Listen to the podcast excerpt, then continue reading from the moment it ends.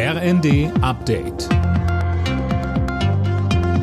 Stündlich neu. Auf den Punkt informiert. Ich bin Johannes Schmidt.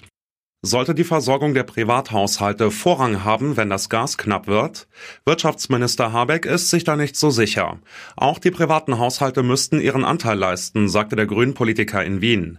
Dort hat er mit seiner österreichischen Amtskollegin vereinbart, dass sich beide Länder unterstützen, falls Russland den Gashahn zudreht. Habeck betonte, auch wenn der Tag und unsere Statements im Moment vor allem darum kreisen, wo kommt das Gas her, wie halten wir die Versorgungssicherheit aufrecht, so ist mir einmal wichtig zu sagen, dass unter der Oberfläche gerade mächtige Bewegungen im Gang sind, die, wenn wir diese Zeit durchstehen, diesen Kontinent Österreich, Deutschland stark und stärker machen können.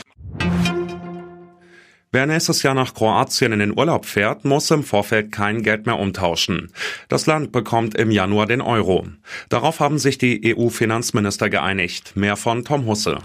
Kroatien schafft dann seine Landeswährung Kuna ab. Dafür haben die EU-Finanzminister auch den offiziellen Wechselkurs festgelegt. Ein Euro wird demnach für rund siebeneinhalb Kuna getauscht. Der kroatische Finanzminister sprach von einem guten Signal. Der Euro würde durch den Beitritt seines Landes weiter gestärkt. Aufgrund des Ukraine-Kriegs war der Euro zuletzt stark unter Druck geraten. Er und der Dollar sind heute erstmals seit 20 Jahren gleich viel wert. Vor dem Hintergrund des Ukraine-Kriegs will sich der Bund besser gegen Cyberattacken rüsten.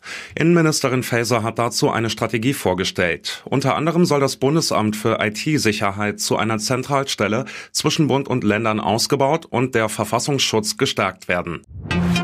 Und die nächsten drei Punkte für die deutschen Fußballfrauen bei der Europameisterschaft. Sie gewannen mit 2 zu 0 gegen die Spanierinnen. Nach zwei von drei Gruppenspielen ist dem deutschen Team die Teilnahme an der K.O.-Runde damit nicht mehr zu nehmen. Alle Nachrichten auf rnd.de